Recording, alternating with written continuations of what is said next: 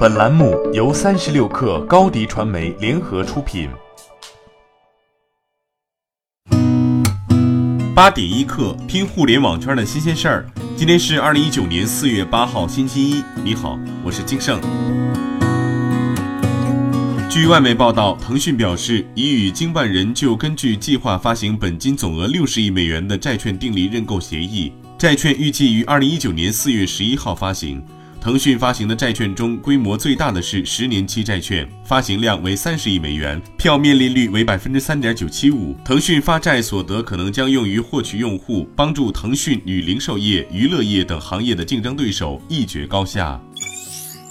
上周，雷军发微博称，经过小米同学和供应商共同努力，三月底小米九和小米九 SE 供货超过了一百五十万台，产能已经上来了，估计再过一段时间就可以敞开供应了。小米商城四月五号下午两点开始，小米九和小米九 SE 预售，一百元定金，四月九号补充尾款，立刻发货，确保想要的同学一定可以买到。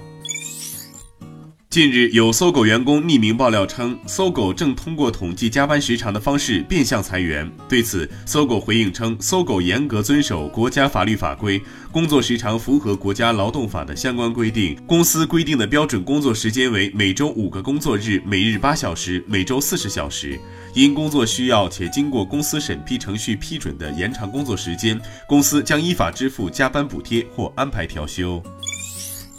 据财联社报道，专注棋牌类手机游戏的禅游科技正式进入招股流程，目前已通过港交所的聆讯，并预计从四月十六号起开始上市。招股书显示，公司在国内棋牌类手机游戏市场排名第五，占有约百分之四的市场份额。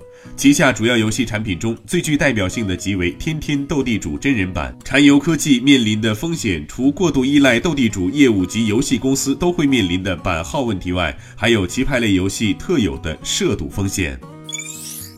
此前，三星在 MWC 二零一九大会前夕公布了旗下首款折叠屏手机——三星 Galaxy Fold。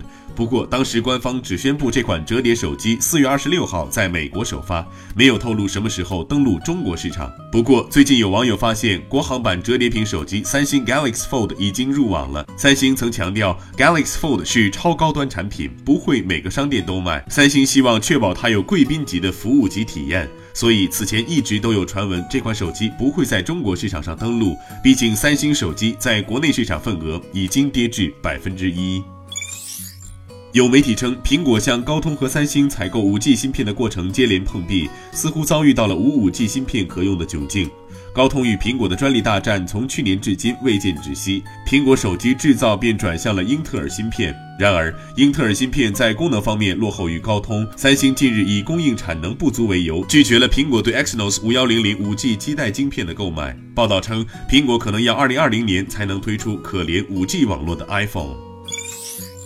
据《每日经济新闻》报道，美国食品药品管理局表示，正调查三十五起吸电子烟后癫痫发作的病例。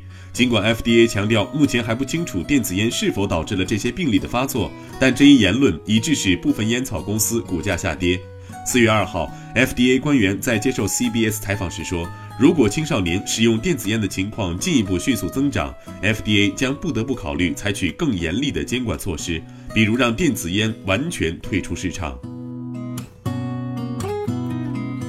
今天咱们就先聊到这儿。责编：彦东，我是金盛，八点一刻，咱们明天见。